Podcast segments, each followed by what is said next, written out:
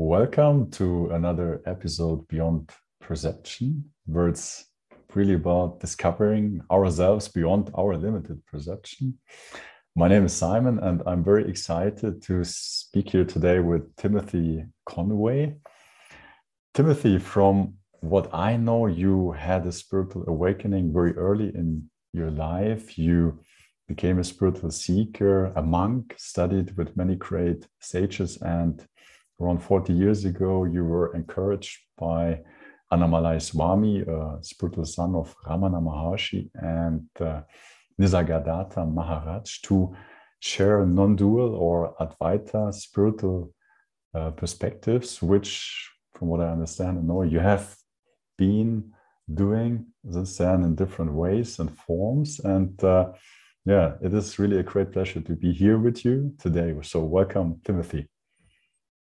Thank you, Simon. Simon, as they call you beautifully in Europe.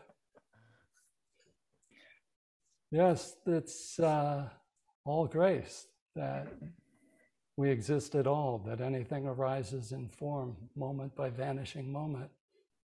And uh, I was very lucky to, uh, through no good karma in this life. I was just a sports addicted youth, but uh, age 16, when a number of knee injuries made it clear I had really no serious future in sports, I uh, just became very open, and uh, there was a like a loss, a sense of loss of uh, future possibilities since I had been so obsessed with sports, which had been my religion basically growing up.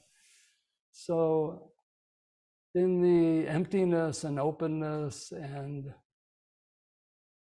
nothingness, I began to contemplate what was the no thingness out of which God emanated the cosmos and all these worlds and countless gazillions of beings. I became fascinated by that no thingness.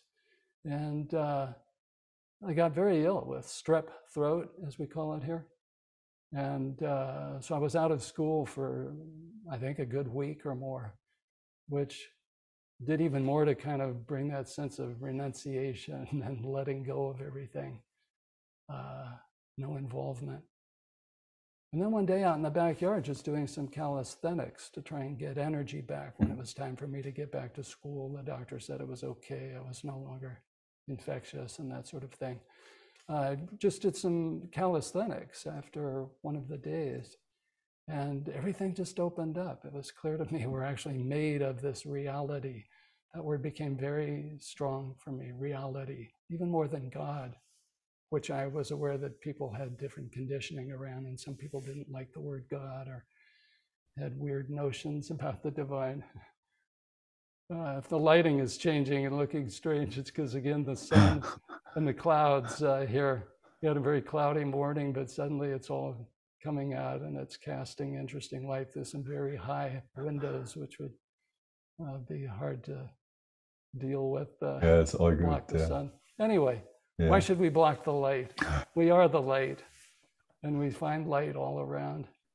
And that's what uh, the experience was at age 16, such as it was uh, an experience, a powerful, absolutely life changing experience. Everyone thought I was on hallucinogenic drugs thereafter, but uh, wasn't the case. I've never touched hallucinogens. I realized not only is there a natural high from just being one with this pulsing, pulsing, scintillating, shimmering moment of a light emanated cosmos uh, it's not just about being high on that, the rush of all this amazing energy we're always permeated by and made of and surrounded by. Uh, it's not just getting high, it's getting really clear on what's right here. And when we get really clear on what's right here, we realize what we are as this open awareness, this vast open capacity for experiencing and having emotions and behaviors and beautiful intentions arise, various virtues. Some vices will arise uh, after awakening, but those uh, no longer are very interesting.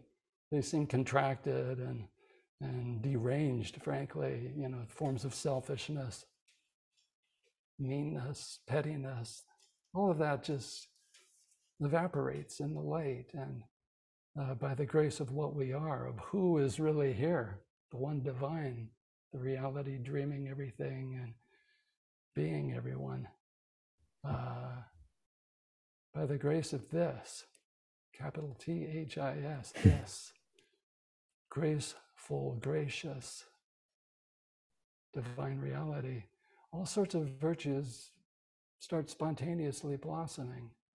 And, uh, you know, maybe the prime virtue of all, the deep empathy, realizing that this true self, this great divine reality, it's not just inside a, a me, a body, mind, ego, G package,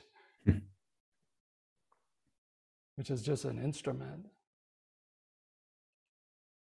But we find that all instruments throughout the cosmos, all phenomena, all beings, all places, all worlds are permeated by and shimmering with this graceful light of the self, the God self, the divine reality.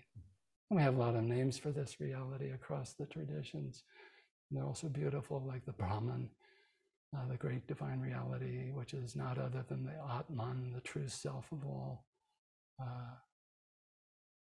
the great Tao of Lao Tzu and Zhuangzi in ancient China. The Godhead manifesting from supra personal nature, the persons of Father and Mother, Son and Holy Spirit, as the Christians came up with. The Ein Sof of mystical Kabbalah Judaism, which gave rise to Hasidism and the idea of the, you know, all beings are just the uh, xenor, the, the conduits, the channels for the Ein Sof manifesting through the Sephirot tree down through the Shekinah, to all creation. The Sufis have all their beautiful 99 names of Allah to describe this, the reality, formless and yet forming. That's all of the cosmos and all the beings. So when this is clear right here, you don't need to get, quote, high. There's nothing particular to seek. But there is a holy aspiration after selfish seeking for God as an it, an experience, an energy, a thing, an object. When that seeking falls off, as one of my mentors, Sri Nisargadatta, and his Guru Sri Siddharameshwar Maharaj made quite clear, uh, there's a spontaneous holy aspiration. It's like the whole instrumental nature, merely an instrument, I'm speaking of the body, mind, ego, G processes and phenomena. They light up with this divine light and they uh, uh, are allowed to be made more wholesome and holy and, and free of conditioning, unwholesome conditioning. And then various kinds of beautiful conditioning come in, like you may have certain uh, talents as someone who loves his wife Brenda and and uh, interviewing your guests. Uh, uh, you might be a great orator. You might have musical capacity. Uh, new skills can develop, old skills can be utilized for the sake of uh, just sharing bliss and kindness and, and love. And it's all rooted again in this divine empathy that realizes the self is omnipresent in each and every one. How fantastic, how miraculous that any phenomena appear out of this noumenon, this great absolute, is always here, closer than close, and in everyone you see. Hmm. So the realization has basically been this all the way through. True realization has a stamp of changelessness and absoluteness and solidness, unshakable, seamless, not fragmentable. And that is whole, holy. And it exudes and emanates as wholesome, uh, intentions and behaviors and beautiful virtues. And there's so many beings who have lived this, are living this, are being graced by this. And it seems more and more just waking up to the simplicity and naturalness and gorgeous radiance and beauty and miraculousness of this, the great formless divine reality, which is miraculously forming everything and everyone. Mm. And what you're describing is what is termed self realization to wake up from the dream of our identification with the experience itself? How would you describe what um, the teachings of non duality are about to our listeners who are not yet introduced to um, maybe Advaita or um, these teachings? Yes, son. The awakening is to this solid, seamless, omnipresent, always already the case reality. Sri Ramana Maharshi, the great sage of South India, whom I know was extremely powerful and profound and gracious in the life of Simon and Brenda and your beautiful doggy Coco, no doubt, from way back. Sri Ramana spoke of realization as actually a, um, he was speaking very playfully, as a misnomer, uh, because realization implies that something becomes more real. The Ramana made clear there is always only this reality of the divine self, the unborn, changeless, infinite, eternal, omnipresent self. Always already the case was the phrase he beautifully used. So Ramana said, realization is not so much a matter of coming upon the real as some kind of object or phenomenon or making something real happen. The real is always reality. The self is always the self, our open, true awareness nature, pure, lucid spirit absolute being, awareness, bliss, Satchidananda, as the ancient Upanishads speak of. This is always the reality. So Ramana said, just stop the effort to try and make real what's only merely phenomenal, only relatively real. That is, the experiences of body, mind, and that sense of self, ego, uh, jiva.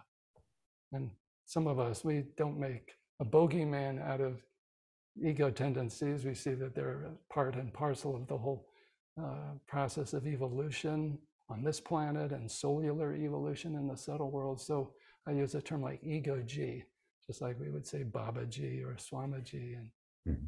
Affix that suffix of G, a term of endearment. We can apply this to ego G because all egos, all jivas, all souls, all personal consciousnesses or what we could simply call all viewpoints that the reality conjures up, gazillions of them. Uh, these viewpoints, these ego Gs, these personal consciousnesses that arise in the suprapersonal, they, uh, they're all instruments of the divine.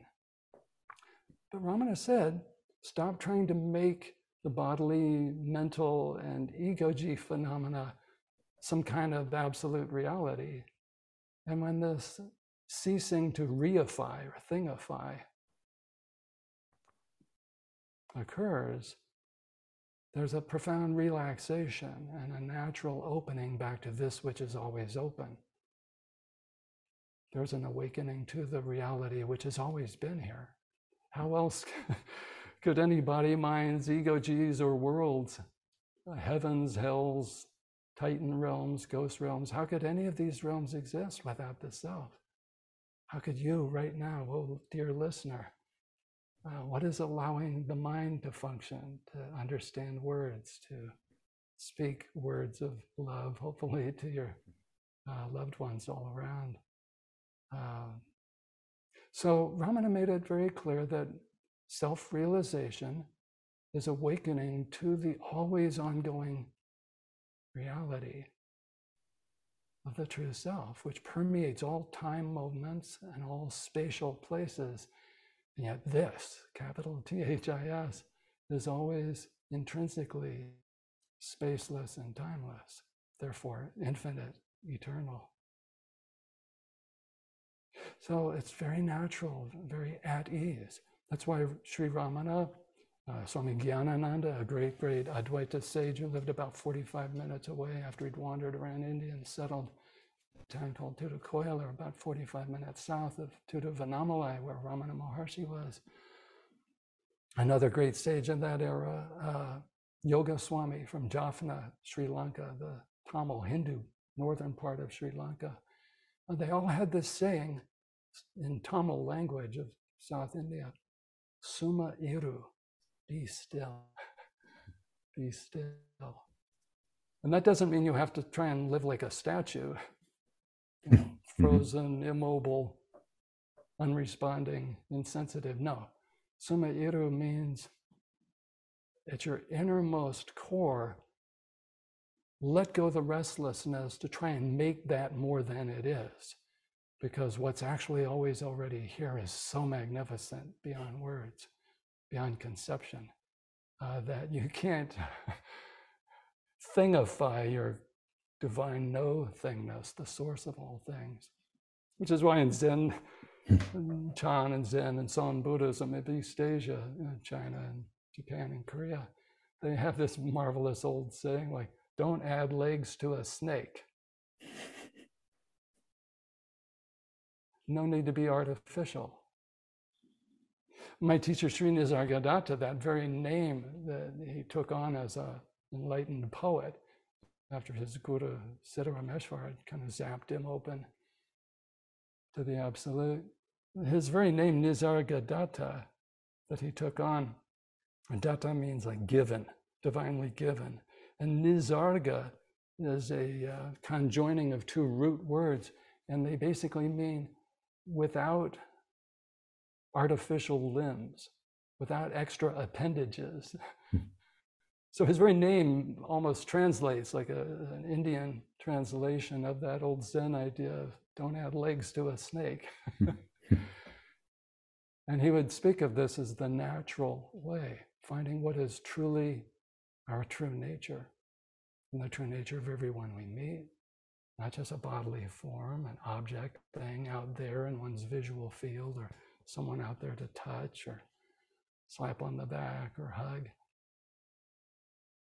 No, the true essence of everyone we meet is this vast, open, omnipresent self nature. Bright, self shining, lucid awareness clear light. Ramana and the ancient Upanishads, our most ancient wisdom texts that first introduced our non-dual uh, wisdom revelation to the to humanity, uh, was at first the secret forest teaching, uh, which is what the earliest Upanishad Brihadaranyaka means. Aranyaka is the forest the secret forest teaching that was revealed beyond all the rituals and everything that were being practiced in the towns and cities, all those old kind of magical, superstitious Vedic rituals, is that the sacrificer, the sacrifice, and the one to whom uh, one sacrifices the sacrificial objects, all objects, all phenomena are pointing back at the omnipresent Thou, this Brahman reality thy true self, the Atman, our Paramatman, the supreme self of all selves, the one sentience by which all sentient beings are sentient. So, just like it might seem that in a night sky, the moon shines by its own light, but science has shown us no, the moon is not self luminous. it's an object, or if you will, an instrument for reflecting the light of the sun the source of this solar system. And in the same way, we don't shine by our own light, nothing does. And so to look for a luminous object takes one away from this self shining, clear light, luminosity of the absolute self nature, the one alone. And so, non duality, Advaita, means that all apparent plays of opposites, like the positive and negative electric charge, the different directions of spin in an atom at the subatomic level, all these amazing processes, uh, male and female, light and dark, all of these uh, pleasure and pain. We could go through hundreds and hundreds of pairs of opposites. They all inhere. They all find their true reality in this seamless reality that includes all the opposites and therefore uh, is the oneness principle for all of these phenomena throughout the cosmos. It's like a giant dream being conjured by the suprapersonal divine. And we use the word Advaita rather than Ekatva, oneness. We use the word Advaita, non duality, just to make it clear that the formless, transcendental, absolute source of the universe is not separate from the space time phenomenal play of the cosmos with all the processes and beings and energies and play of opposites and all the gazillions of different sentient beings throughout the cosmos. None of these are cut off or separate from the transcendental principle. And so non duality really gives rise to our most sophisticated theologies that later mystics worked out uh, within all the other religious traditions. For instance, in Christian mysticism, Muslim Sufi mysticism, Jewish mysticism, uh, the Taoists, and different lineages of Hindu later traditions, you know, a thousand, 1500 years after the Upanishads. They were all working out a theology, basically, and an applied spirituality of non difference between the absolute and the emanations of the absolute. No real fundamental distinction between the noumenon, the singular reality, formless, always clear, and the emanations, the phenomena emanated by this noumenon, this divine reality. And so, a simple way of expressing non duality or Advaita is that the divine is beyond all this, absolutely formless. No thing, no thing, no thing. Just clear, lucid, pure spirit. Utter transcendence, and yet also immanent in all these forms and beings and objects, all the processes of uh, conception and birth and growth and aging and death, disappearance. And so one never need feel alienated. The true teaching of non duality is that God is always your truth. that which is to be realized is always here, real, uh, pulsing the blood in your, your veins and breathing the breath and uh, minding the mind processes, activating them, animating them. And that's why, um, whereas original Upanishadic sagely revelation from ancient India is Vedanta, the culmination of the Veda and this new Vedanta teaching of only the absolute reality is real. Uh, and all in here, they take their apparent experience reality in this original reality. Uh, in that original teaching of the Upanishads, they mainly speak of the um, formless reality as Brahman and the whole cosmic play of forms that arises through the pranava, the original vibration. Om, Om, Om. This seed, magical seed for miraculous manifestation of all the cosmos and all the differentiation. They'll speak of the Brahman and the Maya, the, the illusory play. It literally means that which is measured out in space time, like we would measure out uh, the history of this universe, say going back to that pre Big Bang moment as astrophysicists and cosmologists and others have tried to sleuth out the inflationary moment just prior to the Big Bang. And it's very complicated physics, but uh, the simple idea is everything arises from this original no thing potential for vibration and vibrational differences. So the ancient Upanishads speak of Brahman and Maya, but later in India, they didn't want that to sound too impersonal.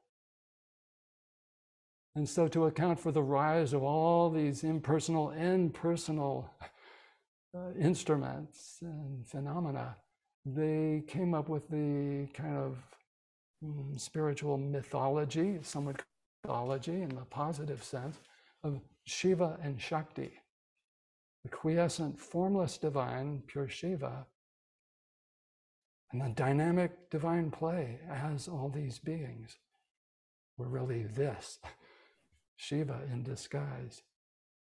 So, Shiva and Shakti, formlessness and the forming dynamic aspect of God is Shakti. But these two are not really two. Non duality, Advaita. Shiva is Shakti, formlessness is the activity of formation. And Shakti is Shiva. All forms are really formless when you really penetrate through inquiry and just curiosity and sincere longing for what is the true reality of thou, which is why many bhaktas, many devotional types in India and saints around the world, they eventually penetrated the particular name and form of God and the divine would rapture them entirely into the namelessness, formlessness, no thingness, the bright, clear, whole, full, divine completeness. And that's why these sages would be in rapture, you know, for hours or days or months, uh, for the rest of their life, even when their eyes are open, hands are functioning, mind is functioning. They say God is doing all this. Uh, you can find in all the great mystics from St. Francis and John of the Cross and Teresa of Avila, and got literally thousands of Catholic mystics and many other Protestant mystics, and again, the Jewish mystics. Jesus was a Jewish mystic, basically teaching that Abba is all in all. God is spirit and must be worshiped in spirit and in truth. Uh, the Quran has all these revelations where so wherever ye turn, there is the face of Allah. And la ilaha illallah, there is nothing but God, nothing but God, nothing but God. so non duality is basically the ecstatic allowing of God to be fully formless and fully formful, forming as all creation and all beings. And then uh, it's that old line from a 19th century uh, New Thought church person in the US, there's not a spot where God is not. and this was the revelation too of like, uh, say, one of the Germanic people's great Catholic spiritual ancestors, Meister Eckhart, back in the 13th, uh, 14th century. He basically said God is omnipresent and God is so simple. But man gets too complex with thinking too complicated forms of theology or philosophy and, and becomes blind to what is always already here. He said there's an uncreated aspect of the soul. This, for a lot of kind of non mystical Christian theologians and archbishops and popes, was considered heretical. Because in the original controversies of the second, third, and fourth century in the development of Christianity, God was the uncreated. And there was a whole, whole, you know, few century long uh, argument, and it became a battle. That's they were hammering out the creed as to whether Jesus the Christ was uncreated or on the side of creatureliness. And they came up with a very ham handed, kind of awkward, clumsy way of wording it. But then they only said that about Jesus, that he is fully God and fully man. But the early Christian mystics who were following Jesus' own teachings an example, was that uh, all humans are mere creatures, mere instruments. God alone is the uncreated, yet God is everywhere and every when, and in everyone as their true self. And so there is this uncreated aspect of the soul, the shining, clear, divine, self shining spirit. So Advaita, non duality, is basically recognizing, recognizing that there's only this single reality, doing everything, being everyone, dreaming this fantastic array of formations, ancient, contemporary, whatever future arisings there are, and they're all vanishing moment by vanishing moment in this great play of time. The divine is utterly quiescent, changeless, formless, and all this including wars and the Holocaust and massacres and starvation and whatever happens in other worlds. Uh, come up with the sci-fi filmmakers they like to depict the horror go on in other worlds whether it be in the matrix or uh, dune the movie dune so forth but, uh, whatever can happen pleasurable or painful beautiful or ugly and horrifying what we do to animals in the so-called food industry. That's why so many of us just spontaneously go vegan uh, on this awakening. It's like the self is in every chicken and rooster, turkey, pig, sheep, cow, beef cattle, steer. We don't want to kill these creatures. We don't need them. They're flesh is inflammatory, it's going to uh, cause disease, diabetes, heart disease, uh, diverticulitis, strokes, obesity, inflammation. That's why so many athletes have gone plant based, is to calm all the inflammation down so they can recover faster and perform better and train harder. Uh, so yeah, the realization of the self will have ramifications. You won't have enemies anymore. People you might have had grudges or differences with, you'll look at them and realize it's the self same self shining out of this person's eyes and this person's eyes, so called you and me. Uh, empathy becomes natural, spontaneous, and very profound. And empathy uh, beautifully generates so many of the other virtues like compassion, kindness, generosity, uh, courage, self sacrifice for the sake of one another, uh, unselfishness, patience. See, with an ill behaving child or, or oneself. One finds one, maybe old conditioned tendencies, and one might feel uh, revolted by forms of selfishness that might seem to be arising in the myself. But there's empathy and compassion for that and a realization oh, there's been certain old tendencies, maybe real traumas, you know, for certain beings. And, uh, you know, abusive parents or one parent, like a father, would be enough to really wound and damage a psyche for a long time. Even when there would be periods of real freedom, there might be kind of a spasmodic recontracting uh, in the play of the body, mind, ego G energies. There might be recontracting, but it's only passing. It's not there in deep dreamless sleep.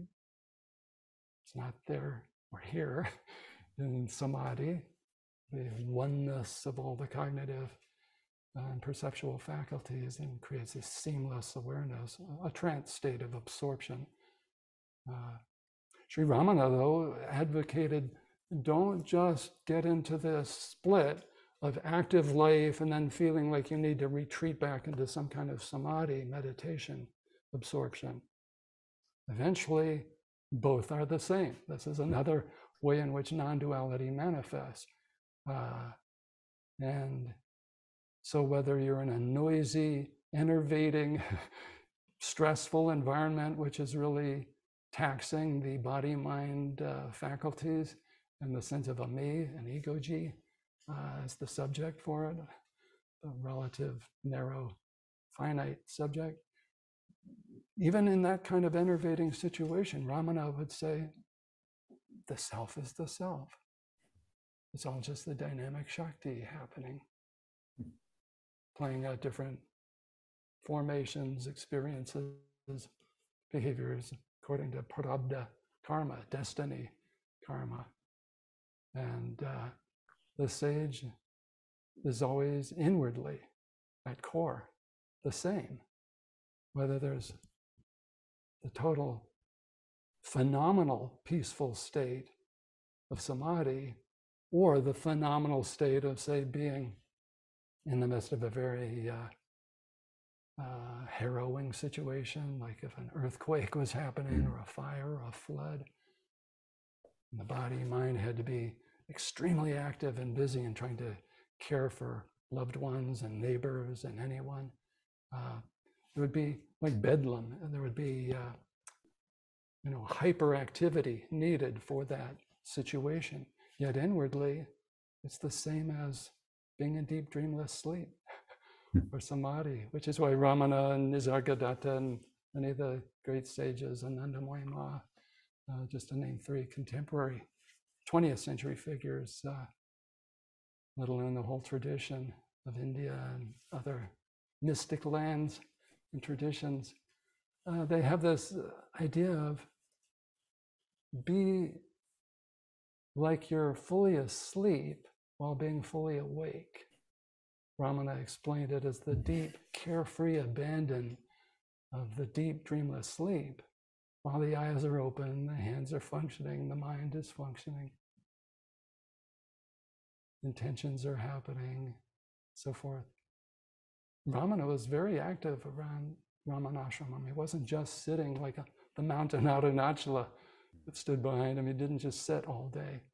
He would be the first one up chopping the vegetables after he'd been kind of meditating. The early risers that came in at about three or four in the morning some point he'd get up and go be chopping the vegetables, and he knew all the spices and best recipes and seasonal times for picking certain herbs and everything.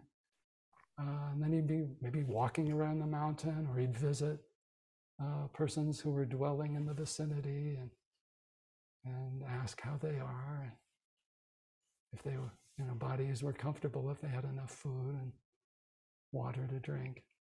Uh, so Ramana made clear the sahaja samadhi, the natural, unborn samadhi, is the samadhi or absorption state of oneness that allows for the whole play of activity and dynamism of Shakti, the divine manifesting principle.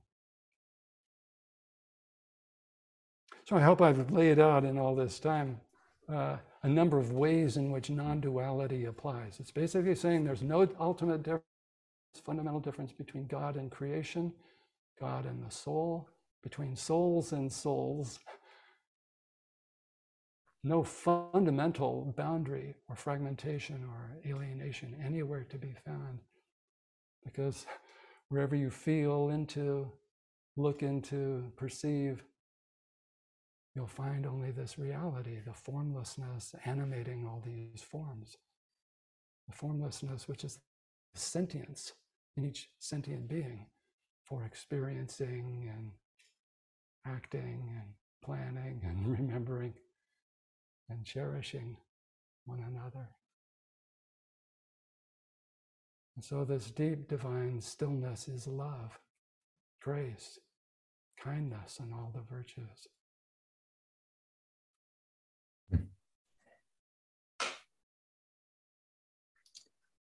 And would you say it is a choice to self realize, or is it an inherent mechanism of this reality, which sooner or later, over lifetimes, every one or every expression of this um, reality will experience sooner or later, or how can one think about uh, that. As far as thoughts go, as far as speculation goes. Actually, our ancient traditions, you know, I documented all this for master's thesis and doctor's dissertation uh, back at California Institute of Integral Studies back in the late 70s and 80s. So uh, the uh, traditions make it very clear. All the mystics, the great mystics, the ancient Upanishadic tradition and the Brahma Sutra, which was an early Vedanta um,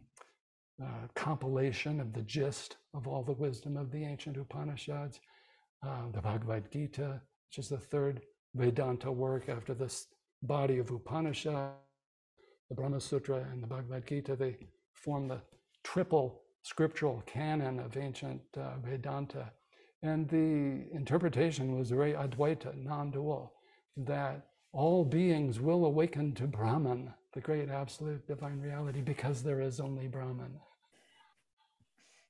Krishna, speaking as the absolute, tells Arjuna in the revelation of the Bhagavad Gita scripture that all souls, all jivas will awaken to my true nature because I alone am. And this true I am nature is almighty, omnipotent, and omnipresent. So, uh, you know, in early Christendom, even this was taught. The teaching was suppressed in many ways or forgotten. Uh, but early on, it was quite clear, especially in the writings of St. Paul, uh, let alone what Jesus himself had said and some of the other followers, like James in his epistle, uh, that because God is all powerful, because God is all animating, omnipresent in every one, including Satan and the demons and all the beings of the hell realms, God's love will eventually triumph. Love will eventually awaken all beings back to divine realization. This had a very formal early uh, Christian Greek they used uh, Coptic Greek. Uh, there's a term for it, apokatastasis. Apokatastasis. And that means the universal uh, salvation, redemption, liberation, or awakening, because there is only God. Only God. The Muslim Sufis had this teaching as well. Uh, so the idea of an, a permanent eternal hell, it's just a, hmm, it's a hermeneutics. it's a it's an expedient device, what the Buddhists would call an upaya, to kind of get beings alert and sincere and and uh, passionately interested in what is really happening here, so that there's not just the playing out of old samskaras, old conditioning for the personal consciousness, uh, with its distractions and foibles and and failings and flaws, there's a kind of a, a stop. You know, when you teach a doctrine of eternal damnation, people are going to stop and go, oh my God, I hope that doesn't happen to me. But it's just a, like what a mother might yell out to a child who's getting too close to a fireplace, you know, with a live fire burning in the hearth. Uh, they might call out something which was not entirely true just to shock the child and make them come back if they were not heeding earlier warnings about getting too close to the fire. So, in the same way, that teaching about eternal hell is this it's a, an ad hoc, to use Latin, uh, an expedient teaching for certain beings in certain situations, if you will. It's a kind of institutional religion, crowd control, to keep people from becoming sociopaths, if possible, uh, and uh, behave themselves, you know, properly. But with true non-dual spirituality, we don't need these kind of expedient threats. Uh, and the true realization is that the divine is everywhere and every when. And so all beings will awaken. Now, the question is, well, when? Some people say, I've been meditating for years, I've been reading scriptures. My heartfelt sense of that for certain persons is that there's a, an amount of trying too hard. And sometimes it's usually almost 99.9% the case, they're looking for divine realization, true self realization, as some kind of phenomenon, a happening, a thing that will arise in mind field or the, the sense of heart energy. But this, which is divine, is always on the open near end of who you are. you know, just recede back, as Sri Nisargadatta would say, just recede back into what you always already are as this open, vast, absolute nature, unchanging, unborn. So, what's happening is people are kind of looking for God or the self or spiritual realization as a phenomenon kind of out there in the mind. Mm-hmm. You know, I need to move toward it. I'm going to turn sideways just to make it more clear. Like, I need to move toward that. When in fact, it's about looking right back up into who you are already on the open near end. My old uh, friend, the late great British mystic Douglas Harding, his uh, friend and student Richard Lang created the website headless.org, mm-hmm. headless.org, because Douglas had one of his early books, it was his second book, it was a little, very short, readable thing after a big compendium he had made about uh, spiritual realization in the sacred traditions. Uh, the second book was called On Having No Head. He said, I woke up one day and realized what was the source or capacity for seeing and hearing and so forth.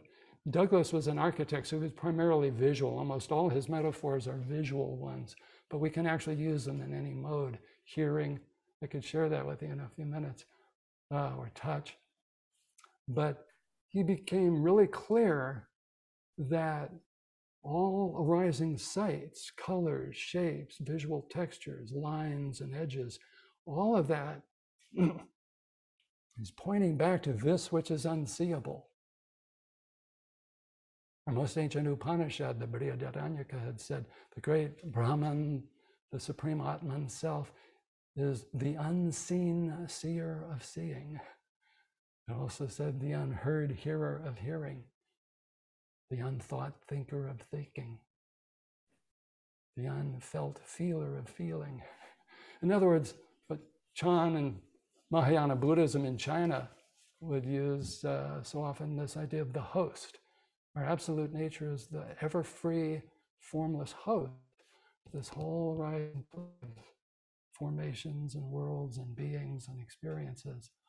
So to look for God as an experience is already upside down and wrong-headed from the beginning. It's very natural because as spirit, associating with and identifying with this ego G viewpoint, this finite, limited viewpoint onto reality, what we call the personal consciousness.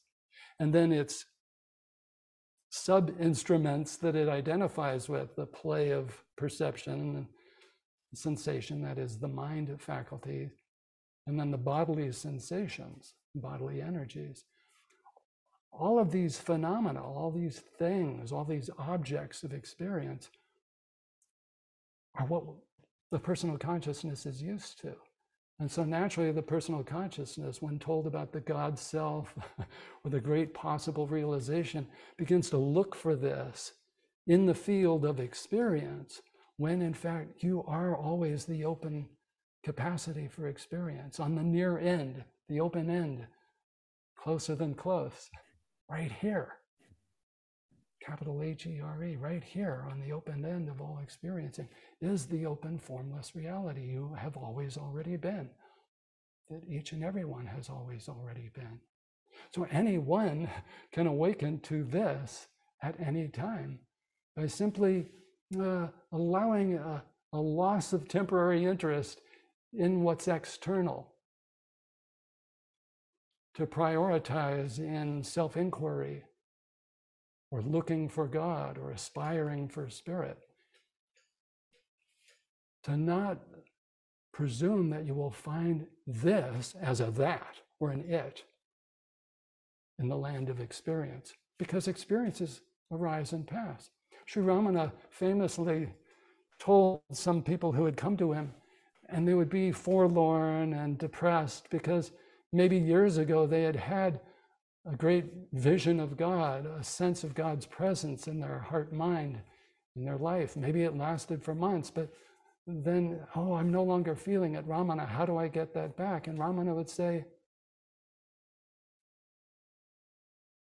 Dear one, what's the use of a God who comes and goes?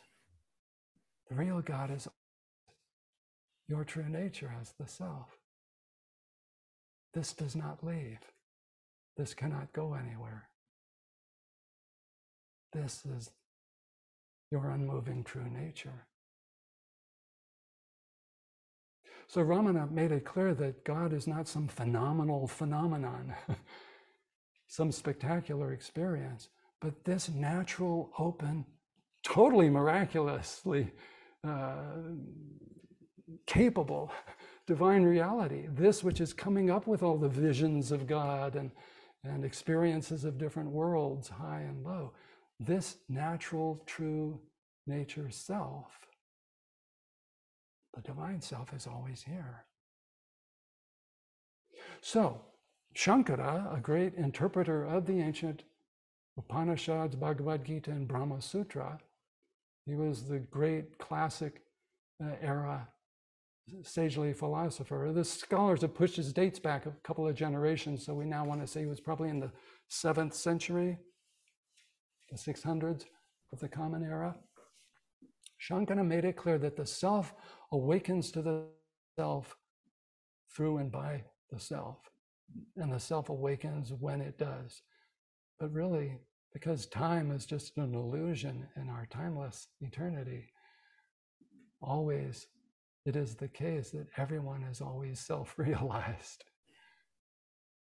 Ramana would joke about this, and other sages have joked about the great lila, the play or sport, game, dream play, swapna, lila, of the divine, that the personal consciousness pretends that it is not always already rooted in and as the self. So that's why the true sages don't make spirituality a big heavy thing and threaten you and berate you and you know put you down for being you know all ego identified. No true sage does that. In fact a friend of mine uploaded to youtube his youtube channel infinitely mystical a uh, mm-hmm. segment of a satsang i shared. I shared it a number of times over the years on the true graciousness of Ramana Maharshi because when he would look at people, he didn't see them as some unenlightened schmuck, some idiot.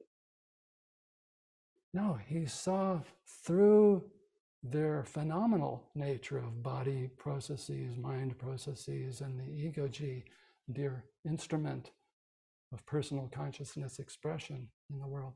No, he saw all the way through that to what was always already omnipresent inside Ramana, inside you, inside each and everyone, the self. And he knew this self is the very principle of wholeness, fullness, Purnam, Purnam, Purnam, as an ancient Brihadaranyaka hymn uh, repeats.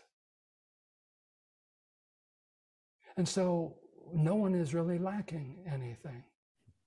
And so, one way of coming back to one's awakened in intrinsically awake nature is to relax.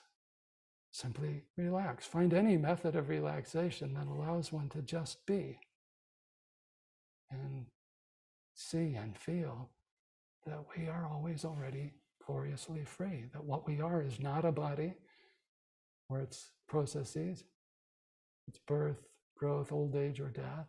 You're not the mind processes, which are miraculous you know, processes of short-term, medium-term, long-term memory, uh, concept formation, uh, et cetera, et all forms of association and reasoning and planning. These are miraculous activities, and they are not who we truly are. They're arising, beautiful phenomena that allow for spectacular functioning. And the very personal consciousness sense of a me is uh, just an instrument. Jada, as the ancient Upanishads say, inert, merely an instrument. Just like the moon is not the source of its own light, but is lit up by the sun, light reflecting off of it. The personal consciousness appears to be sentient and alive and feeling and capable only because of the divine sentience and infinite capacity that's expressing through the ego G instrument. So one relaxes and trusts that all of this phenomenal play of body, mind, ego G is uh, merely phenomenal, not one's true nature, experientially real within the great divine dream. This self and all dear selves, not just human, but animal and subtle plane beings, uh, heaven dwellers, the devas, our ancestors, ghostly beings, and so forth um, all of these beings are only existing and flourishing because of the absolute divine being, this which animates each and every one. And so trust that the divine is totally intimate, gaplessly closer than close, not far away. Watch out for language in English and in certain European languages, the equivalent of the word it or that even though these terms have been used when translating from ancient non dual scriptures, I find in the psycholinguistics that when we think of the self as it, or God as that, it immediately creates distance because mm. that's what language does. You know, this it right here, two feet away from me or two meters away from me, and that thing 10 meters away. We see how language is all about phenomena. So we can actually use language to kind of point back to what's always already here this. The I, the I am, the true I. We need not presume any kind of separation or distance. Uh, remember, the divine is not only utterly transcendental, but fully immanent within all beings. So uh, part of the awakening uh, for it to happen, if you will, more quickly within the great play of time, is to simply drop everything. Stop. Let go, let God. Be still, summa iru, meaning inwardly at that innermost core. Don't be restless trying to find or strive or grope for something. Allow your true nature to be utterly settled as this the divine spirit, open awareness, the host for all experiences and states and so forth. And then there can be this sudden awakening, the direct intuition, the formless, purely spiritual intuition. It's not a psychic intuition about phenomena like, you know, hovering spirits or nature spirits. That's a psychic intuition. What's being called for in the great tradition is the knowing by being wisdom, which we call jnana in ancient India. The Buddhists came up with the term prajna, that gya root. It's the root for our Western word in uh, gnosis. The G-N-O comes from ancient Sanskrit J-N-A. All of these in this nya root was known by the ancient mystics of India and it spread southwest and west and northwest.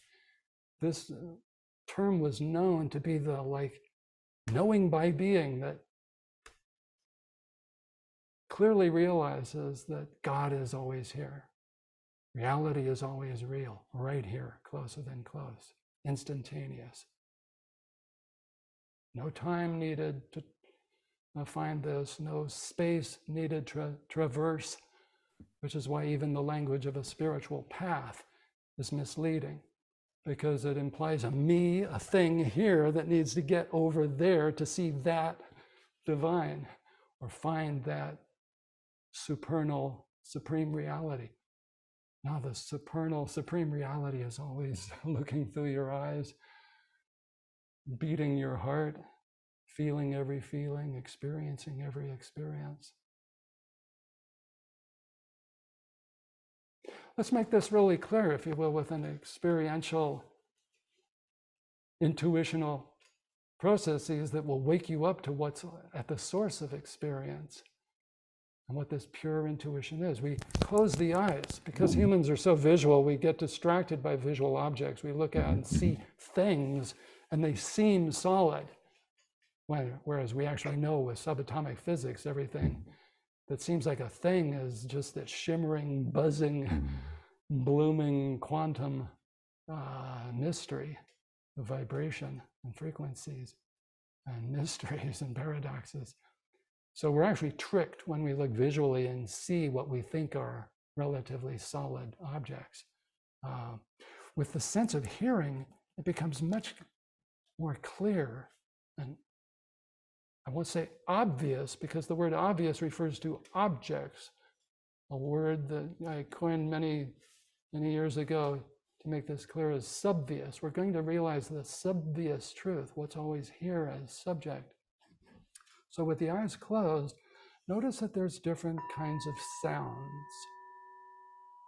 Sounds arise in the process of time and they're very changeable. So when I say the word now, by the time I get to the W sound, the N now is already a memory. It's a memory trace, it's vanished. I've been uh, striking a gong, and there's an initial vibrational moment and then subsequent moments, but they fade out. The whole process of hearing sounds is like a tuning to a streaming river, a river of ever changing moments of sound impulses. They are massaging your hearing sense. We know how the process works physiologically, psychophysiologically, about uh, little organs within the inner ear canal being stimulated by sound waves, and it triggers uh, the firing of neurons that uh, send signals down an auditory nerve to parts of the temporal lobe in the brain and so forth. But the actual experience of hearing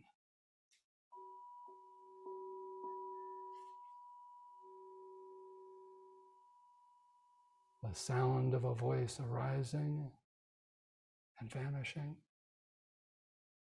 These are all momentary pulses of sounds arising and passing, arising and passing, arising and passing. Now, if we gave you the world's best earplugs and turned off all sound, or we cut that auditory nerve in the brain, there would be the experience of hearing total silence.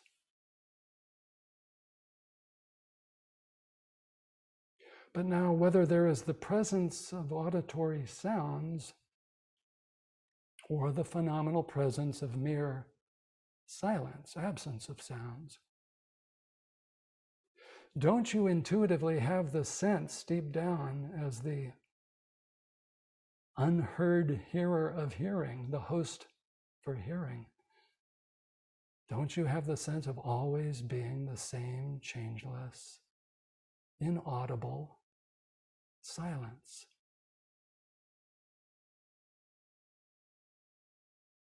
Your true nature as awareness, host awareness, is this radical divine silence, stillness, openness, formlessness, in which these sounds these vibrational impulses arise and massage the hearing sense and create the brain sensations of sound and the interpretation of sound as, for instance, meaningful words of language.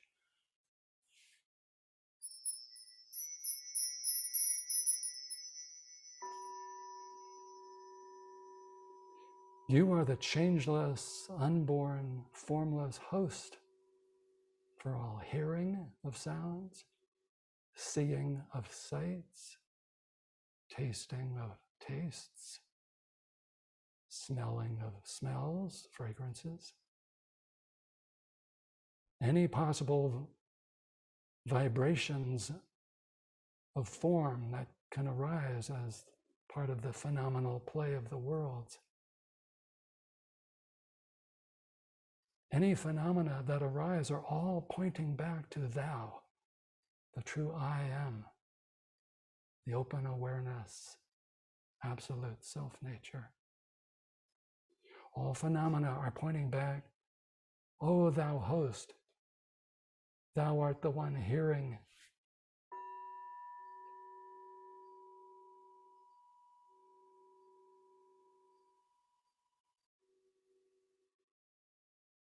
And these sounds which are arising and passing, changing, arising, passing, transforming, they don't truly affect who and what you are as formlessness. If the loudest machine, like a jackhammer or a bomb, went off, on the phenomenal level, the hearing would be very impacted. Those inner organs uh, in the ear canal might be traumatized, injured, damaged beyond repair. But as the host for sounds and silence, phenomenal silence, you are the original silence and you are never affected, never damaged, never changed. And so, for the true sageliness that you are, it doesn't matter whether you're in a quiet meditation retreat or in the busiest part of an urban area with buses and cars honking, uh, loud building equipment, construction equipment. You are always the supreme silence. Whether the body mind talks or not, you are the supreme silence. And so there's no need to make an enemy of words. Ramana used words, he read words, he would read the newspaper daily. So, words and sounds, noises, music, none of these are the enemy or the opponent of what you are as the supreme silence, the original silence, the divine truth. Satchidananda Om. Om Purnamada Purnamida Purnahat Purnamadachyate Purnasya Purnamadaya Purnamaiva Vasishyate Oh, thou art the supreme fullness. Thou give rise to the cosmos out of supreme fullness, and nothing is left unfull in thy true nature when a cosmos arises. And when the cosmos vanishes back into what thou art, only fullness remains. Fullness, wholeness, purnam, purnam. You are always complete as this divine host for all experiences, all hearing, seeing, talking, moving.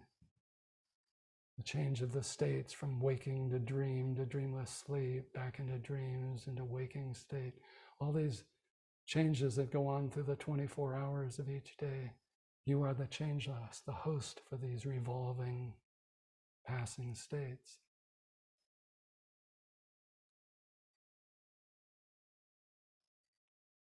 The realization is being absolutely convinced of this. Formlessness is thy truth. Beyond a shadow of a doubt, beyond any phenomenal complications, beyond the linguistic complications of, oh, I would be realized if only, or but, but, but, however, however. All the play of language, all the play of bodily sensations and mind functions, interpersonal relationships. All of these beautiful, beautiful manifestations of the divine dynamic Shakti are spontaneously happening by the power and grace and supreme intelligence of the Supreme Self.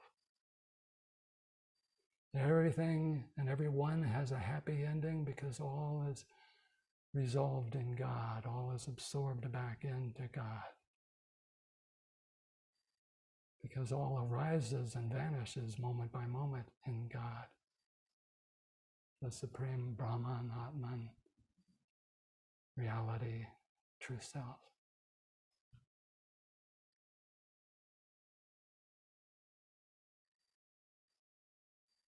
So a momentary thought might arise oh, how unenlightened this jiva, this self, this personal consciousness is.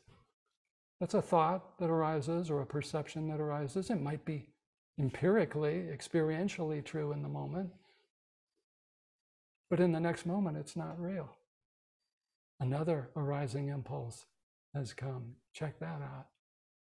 Another arising impulse. Check that out and realize that all arising impulsive phenomena, relational, inwardly experiential in the play of the higher mind or lower mind, bodily sensations. All these arising phenomena are pointing back to who you really are, the open awareness, the simple, simple isness of absolute being, absolute being.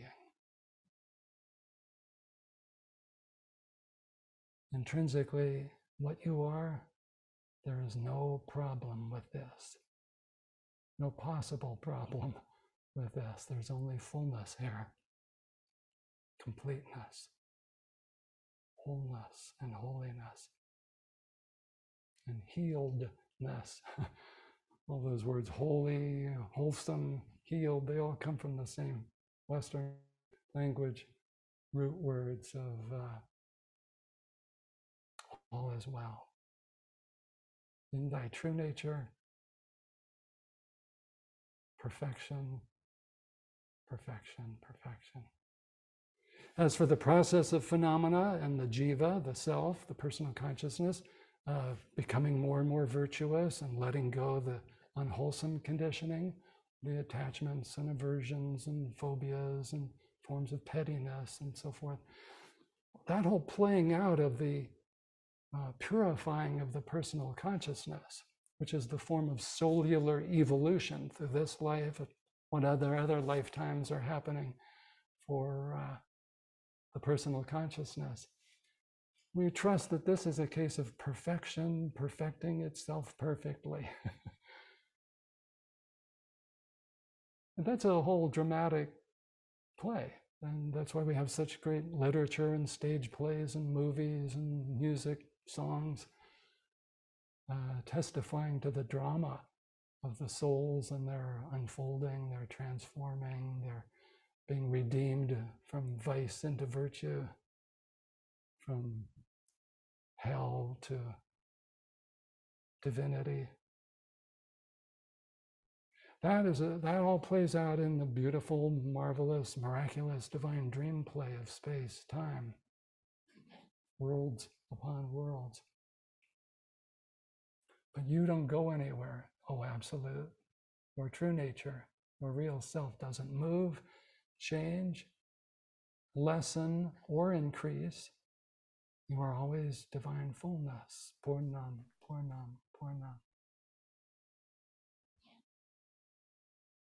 So spirituality is um, this lovely twofoldness within the non-duality. that on the experiential level, there's so much more eternal, infinite growth. Even the Buddhas, probably on the phenomenal level, are finding new capacities and perfecting perfection perfectly in their manifestation. But what we are in our instantaneous, timeless, always right here, closer than close true nature, uh, is not a matter for evolution. This is this. Absolutely. So, spiritually, there's a, a kind of twofold knowingness. There's this knowing by being of the subvious, subjectively obvious, subvious truth that we are the absolute. And then there's this also being with the dynamic play of Shakti and functioning and allowing different things to be healed, or like say if you're an artist or a musician or in any kind of profession, there can be improving of the skill set, uh, new learnings, uh, growth, growth, and and attaining more and more levels of magnificence. Uh, it's a remarkable divine who is both formless and forming, who is beyond everything and everyone and within everyone and everything, shining as their vital force, their vital power. This is the divine Shakti, who is always one with and not different from Shiva. In other words, God's emanation is animated and lit up and empowered by God, the Godhead.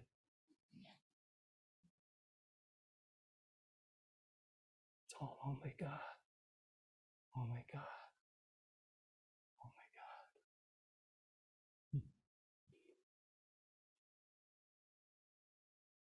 So if you if there's still some part of the mind that has doubts that says, well, this can't be true of me, or maybe if it is true, and when will it really be clear?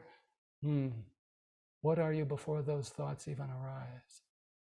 Find out through self inquiry, atma find out who or what am I? What is the true nature right here? Prior to the arising of any thought, prior to the happening of any phenomenal experience. What are you as this? Open, formless, simple, simple reality.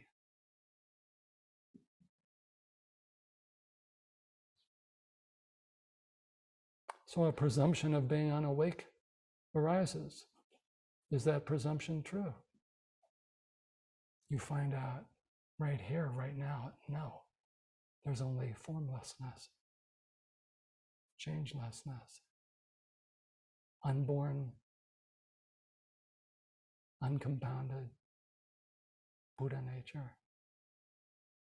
That's why the great uh, late medieval Zen master of Japan, Bankei, Zen master Bankei, he said, don't get born that is identified with this or that phenomenon or set of phenomena.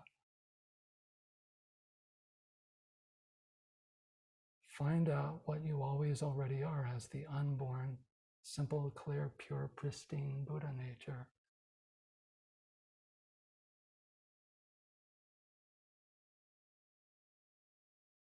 This is thy truth.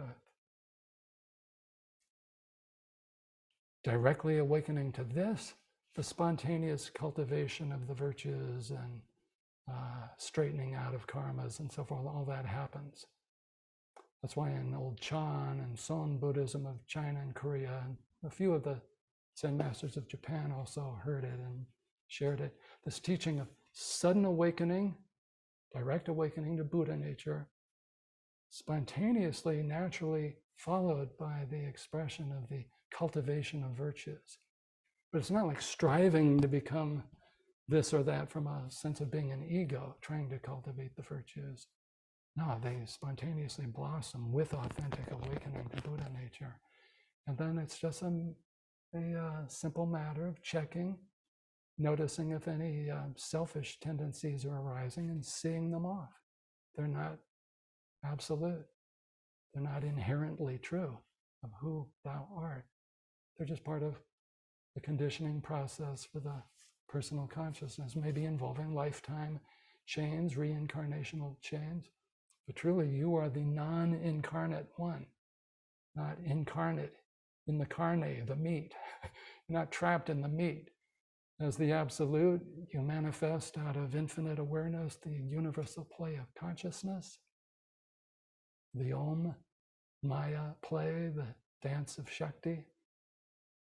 And within this universal consciousness play, individual personal consciousnesses by the countless gazillions are being emanated.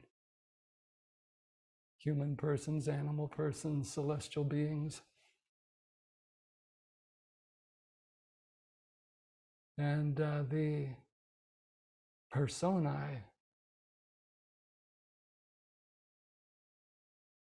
are transparent for the universal consciousness and this dynamic universal Shakti power of manifestation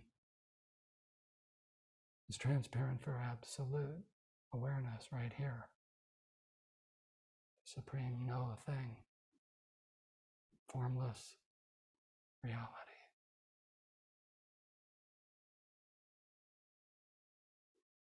So there can be absolute faith and trust in this. Doubts may arise, let them go the way they came. Whatever arises vanishes. A thought impulse arises, and the next moment it's gone. Even if it seems like another identical thought process and another and another. So it seems like there's a solid stream of thought. It's not solid. Nothing is solid. But what you are is solid. In the play of phenomena, no solidity. It's all churning and changing and vanishing. That's the blessed thing. All the unenlightened, apparent unenlightened states are always vanishing. Find out this clear light, the true enlightenment, the enlightened nature, this clear light reality. Find out how this is always here, always true, immediate, instant completely here now.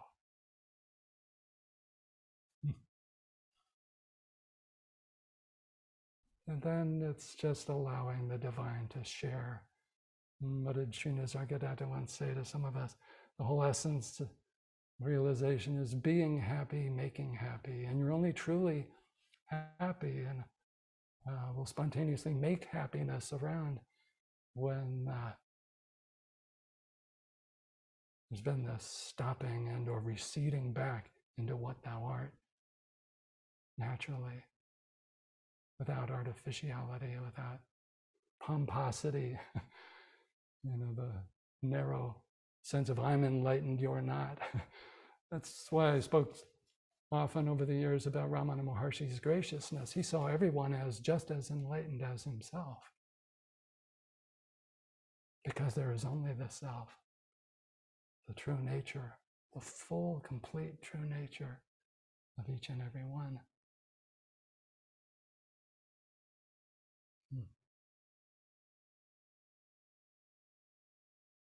You know this already.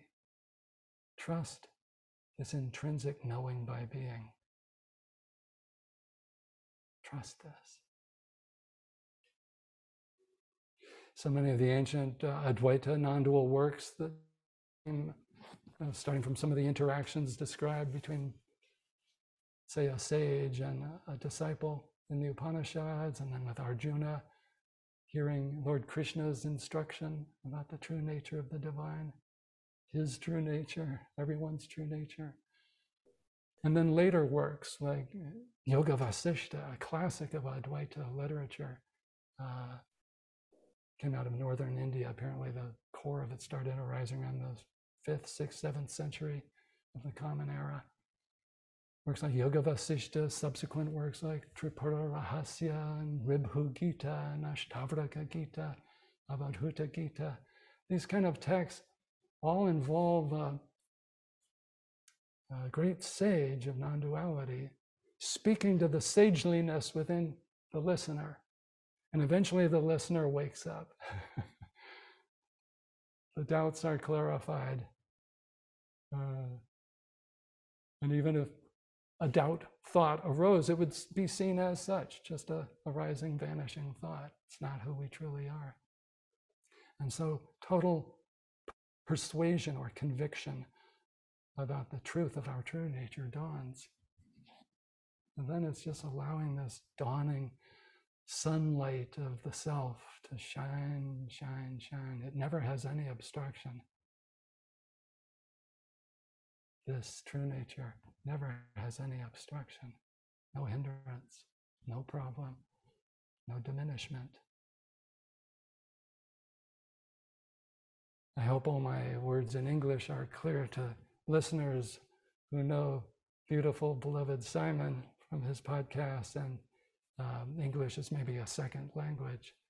Uh, maybe there is the chance if you replay this, uh, you can slow the speed down, make my voice go much deeper, and the words will slow down. And these two and three and four syllable words will slow down and be more easily understood. But remember, you are the great divine silence in which all phenomenal moments of silence or phenomenal moments of sound and language arise and vanish. You are the host for the entire stream of pulsing creation, emanation, dream functioning.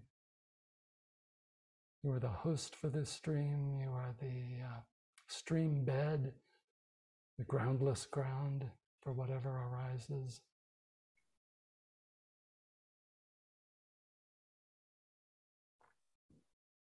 You are the very substance of whatever happens. Whatever happens in the realm of phenomena is made of you, O divine. O formlessness, thy forms are all you. Hmm. Is this clear? Hallelujah. This is clear.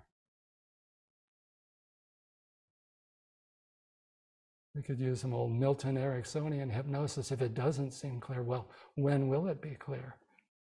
In another 40 seconds? 40 minutes? Four days?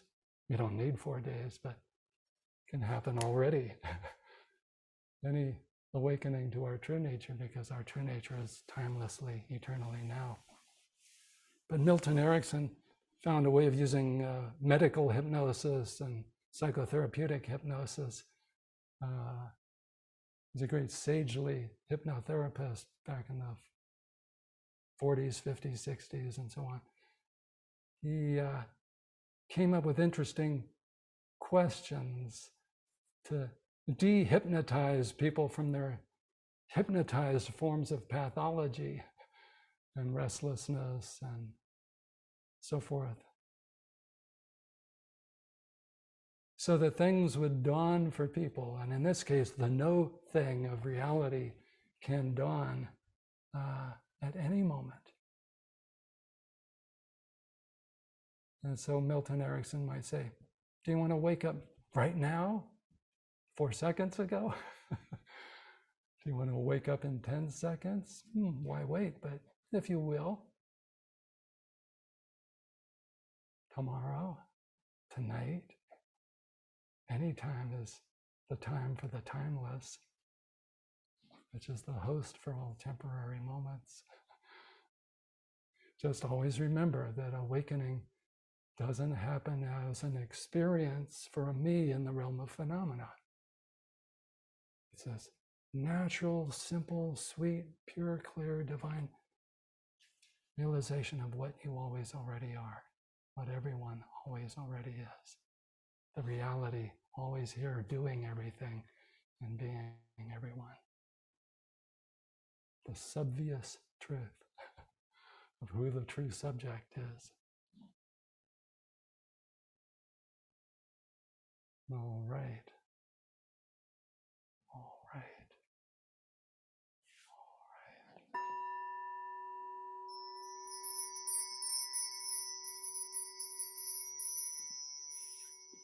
All sounds are announcing the soundless silence. All sights are announcing the clear light formlessness. All bodily sensations, smells, and tastes are all pointing to their very own substance, which is the absolute. Whatever arises in experience is always pointing back to the host the seamless, full, pure, clear host of all experiences. Shiva and Shakti, not two but one. Om Namo Shiva Shakti Namo. Om Namo Shiva Shakti Namo. All homage to the great formless divine and formful dynamic divine who are Maybe two sides of one coin.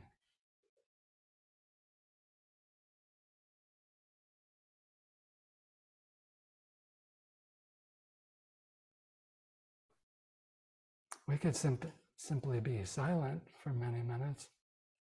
But as Sri Nisargadatta made very clear, first words, then natural silence. And that one's not attached, attached to silence. So there can be singing of devotional songs or a beautiful pop song about love of the lover for the beloved. All of these kind of songs are pointing to the soul's love for its source and substance, the pure, clear, divine spirit.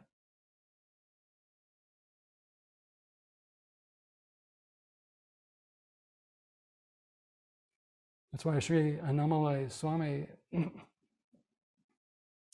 one, uh, I think it was on our second time for meeting, the first time I got to be with him just in silence, one on one, for about 45 minutes. But the next day, he said, now go down the road to the center of the town of Tiruvannamalai, a couple of miles away.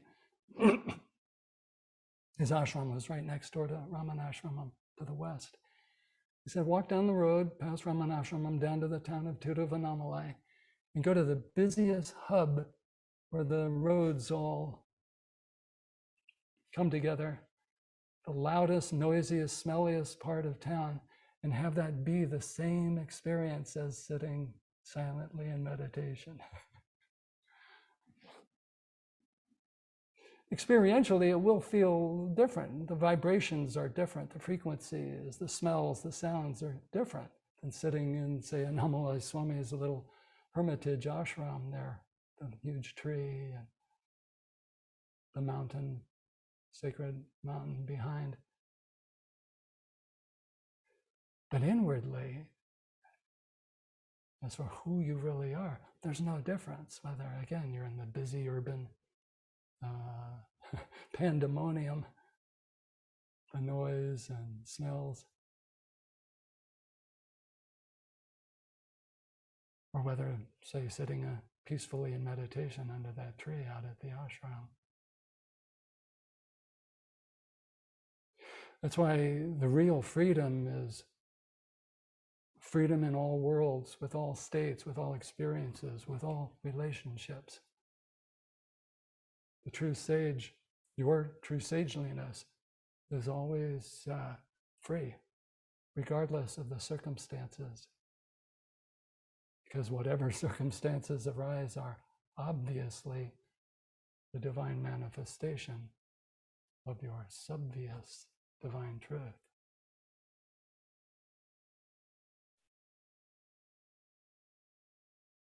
So, Simon is lost for us.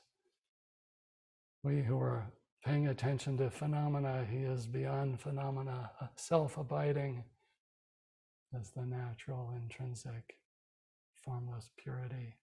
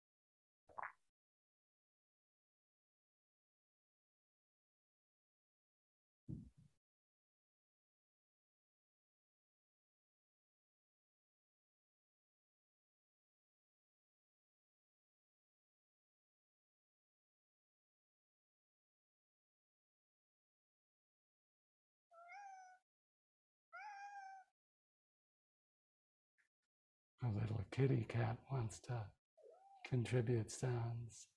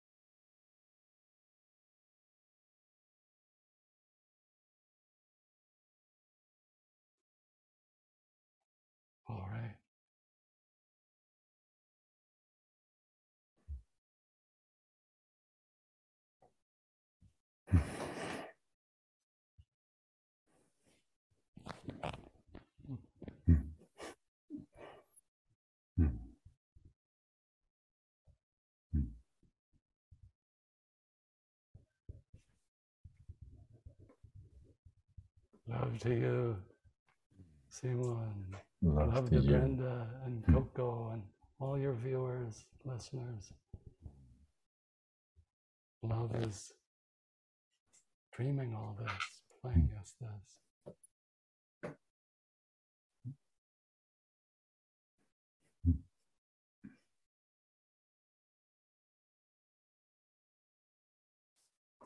Thank you very much. Uh, we thank the one, the one dreaming these, these jivas. Shiva is each jiva, and yet dreams a jiva dream, and yet there is always only Shiva, there, only God. Only God. Wonderful program and service you have for dear beings throughout the cyberspace world who can tune in. The shining light of the clear light in your eyes is just a hint of what you are as absolute formless radiance. Hmm. the dazzling darkness of God, as Meister Eckhart said so long ago. We sing it right now. God is all lights, the dazzling darkness of the clear light, all love, all graciousness. Hmm. How can one not be blissful? Hmm. How can one not be ecstatically in love with each and every form of the beloved? Each and every one one encounters. Mm. Hmm. Boundless hugs, dear friend. Yeah, there's not much to say. Yeah, thank, thank, thank you so much. It, uh, Well, we would, Was, in uh, our Santa Barbara satsangs for many years, we'd open with whatever, 25, 30 minutes or so of silence. But after the words, Sri Nisargadatta said, true words come true of Hmm. you. Then there'd just be singing. What's left when one has used prose? Hmm. Om Namah Shivaya. Om Namah Shivaya. Om Namah Shivaya. Shiva Om Namo.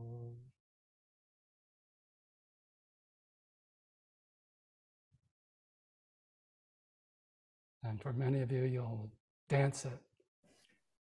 Not just sing it, but dance it. You'll personify it in all interpersonal relations, but Hmm. everyone you are fortunate to meet, and they will be fortunate to meet you because there is only thou, the true I. Hmm. Wow. I think it's time for yeah. dinner for Simon and Brenda and Coco, if she's not already fed your beautiful doggy. And uh, yeah. Thank you so much, oh, Timothy, for yeah this. I don't know how to call it. Conversation, sharing, experience. that's what we are. And you beautifully manifest the Shiva quiescent silence while the Timothy Shakti doll dances on and on with the words and insights and concepts and scriptural aphorisms, but uh, it's all the same. Hmm. You are the same. O listener, sameness is thy truth, Hmm. sameness of the divine nature. Mm. We celebrate this, we cherish this, we honor this. Namaskaram. Namaste. Namaste. Namaste.